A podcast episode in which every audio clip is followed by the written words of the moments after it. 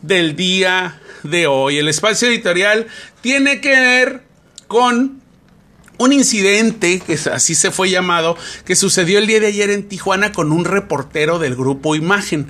El Grupo Imagen es una cadena nacional de televisión que en los últimos años ha cobrado gran relevancia porque pues es, es, es propiedad de uno de los empresarios más ricos de México, consentidos del presidente, pero que aún así el grupo Imagen es crítico de la cuarta transformación. Estamos hablando de Olegario Vázquez Aldir, hijo de Olegario Vázquez Raña, el dueño del Sol de México y de todos los soles, eh, unos diarios pues que están, una cadena de diarios de la Organización Editorial Mexicana. Y pues Olegario Vázquez Aldir es el dueño de los hospitales Ángeles, uno de los también eh, centros médicos de más prestigio en el país. Pues bueno, un reportero del grupo Imagen estuvo ayer en Tijuana y fue detenido por la policía municipal. Todo pudiera pasar como si fuera una detención más, pero ayer circuló alrededor de la una de la tarde hora de Tijuana una nota, primero vía Twitter, en donde eh, de parte del periodista Ciro Gómez Leiva, el encargado de noticias del grupo Imagen, que se había detenido a un reportero del grupo imagen en Tijuana y que lo habían metido a la cárcel de la 20 de noviembre. Aquí en Tijuana todos sabemos que es la estancia municipal de infractores y que además lo acusaban de poseer droga. Desde ahí, tuitear una aseveración que está por investigarse o que está dudosa o que es una versión eh, pues por la calentura de la detención pues es irresponsable no importa que la haya hecho Ciro Gómez Leiva un personaje periodístico, un líder de opinión muy calificado que en lo personal yo admiro y, sigo todos los días y todas las noches en radio y en la noche en su noticiero, pero se me hizo irresponsable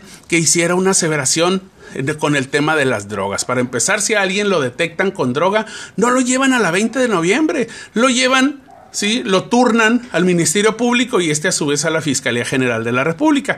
Ahí había algo raro. Posteriormente, media hora después o 40 minutos, en las mismas eh, situaciones o en el mismo Twitter, Ciro Gómez publica que su reportero había sido liberado por una falta administrativa que cometió y que el cargo de posesión de drogas se había retirado. La policía municipal ni los jueces calificadores tienen la facultad de retirar cargos. Por lo tanto, el que retiró el cargo fue él en su Twitter. Ojo, ya había tuiteado, ya no lo quitó, el Twitter ya había circulado a nivel mundial. De inmediato ante esta afirmación, pues de líder de opinión, es un líder de opinión, Ciro Gómez, las redes se volcaron todas, no hubo alguna escéptica, ¿verdad?, en contra de la policía municipal de Tijuana y en contra del gobierno porque se etiquetó a la alcaldesa Carla Ruiz McFarland. Yo no estoy exonerando ni estoy disculpando a la policía de Tijuana. Sí sabemos nosotros que en algunos casos, pues se portan de alguna forma, pues no ortodoxa, no son educados, no llegan de la mejor forma, traerán un día de trabajo con mucha presión, pero el problema no es cómo se porten, ¿verdad? Esto pues hizo que las redes se volcaran en su contra, que así son todos, que corruptos, que ratas, que le sembraron droga, que no sé qué, y que no fomentando la desinformación, ¿verdad? que corrupta le sembraron droga, que así se las gastan, etc. Después periodistas locales que cacharon el tema empezaron a buscar información y surgieron distintas versiones. Fue hasta tres horas después que el ayuntamiento de Tijuana emitió un comunicado donde aclaró que el reportero había cometido una falta administrativa, es decir, cometió una infracción. Se fue hasta la línea internacional, hasta los puentes, por ahí por la Sentry, y pues vio que ya no había salida y se dio la vuelta en U y se regresó en sentido contrario. Esto para un policía, pues es una irregularidad y más haciéndolo en la línea internacional. Entonces, lo detienen, lo interrogan, lo bajan y le dicen te vamos a presentar a un juez calificador. El reportero bajó diciendo que le iba a hablar a la alcaldesa y que se pusiera el cubrebocas, que no lo puede detener porque no trae cubrebocas y que le iba a hablar a México y que era reportero, como se dice coloquialmente, lo charoleó. Ahí empezó el calvario del reportero y el problema que se creó con la desinformación a la policía. Esto pasa, amigos, cuando podemos un video de una detención en Facebook. Es cierto, lo que consigna un video en una imagen explícita, pues es eso que tú ves, pero no sabes qué ocasiona la conducta de un policía. No sabes qué ocasiona esa famosa detención. Si te detienen por cualquier falta, ya sabes que la que y, que sabes que la cometiste, no debes no te debes poner flamenco como dicen en México con nadie. El policía, independientemente de cómo te aborde, tiene la razón.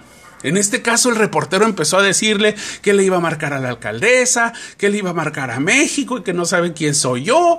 Como se dice comúnmente, lo empezó a charolear, situación que cualquier policía del mundo consideran como un acto de intimidación, pero más aún para muchos servidores públicos es humillación. Esto está en un video y el policía le dijo que lo iba a presentar ante un juez calificador.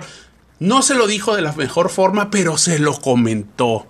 Y claro, no se lo iba a llevar en una limusina, ¿verdad? Cuando te presentan en, ante el juez, pues te suben a una patrulla y si traen en ese momento un pick-up, pues en un pick-up. El caso es que a nivel nacional, Ciro Gómez en su noticiero pasa el incidente el día de ayer, como lo, como lo calificó él a final de cuentas, y no tuvo más que matizar sus comentarios en los que cayó y en la mentira que inventó el reportero, que en realidad fue responsable. Pagó al final una multa de 4.400 pesos y salió libre. Esta reflexión nos lleva a pensar que para evitar caer en casos de abuso policiaco, corrupción, extorsión y demás actos indebidos por un policía o un servidor público, pues no cometas infracciones. No puedes acusar que un policía te extorsionó porque tú cometiste la infracción, tú no le hablaste, él no te llegó a preguntar de buenas a primeras a ver qué hizo. No, usted cometió una infracción y el policía actúa en, consecuencia. Y menos si lo intentas charolear. Un policía en estos tiempos donde la violencia está a flor de piel y hay mucha sensibilidad, no puedes ponerte al tú por tú, así seas reportero o seas Juan de las Pitayas. No importa que seas reportero, que seas un líder de opinión, debes disculparte y reconocer que cometiste un una grave omisión al usar tus redes. Ciro Gómez, por primera vez, reconozco y, y te invito, amigo reportero, ojalá lo escuches, a que reflexiones y digas, no debí haber hecho ese comentario y apechugues, ¿verdad? Que tomes el ejemplo del teacher López Dóriga, que cuando se equivoca, lo acepta y dice, ni modo apechugar. Pero obviamente esto lo da la experiencia y los años y pues con referencia a López Dóriga y Ciro, pues hay como unos 30 o 40 años de diferencia en edad. Esto quedó en un incidente como lo manejó Ciro Gómez, pero nada más. Ya la había regado, pues ni modo. Reportero culpable, aquí en China tenemos responsabilidades, tenemos derechos, pero también tenemos obligaciones. Amigos, gracias por haberme seguido en este podcast para Anchor, Columna del Ángel. Y en Columna del Ángel en Facebook y en YouTube nos vamos a una pausa musical.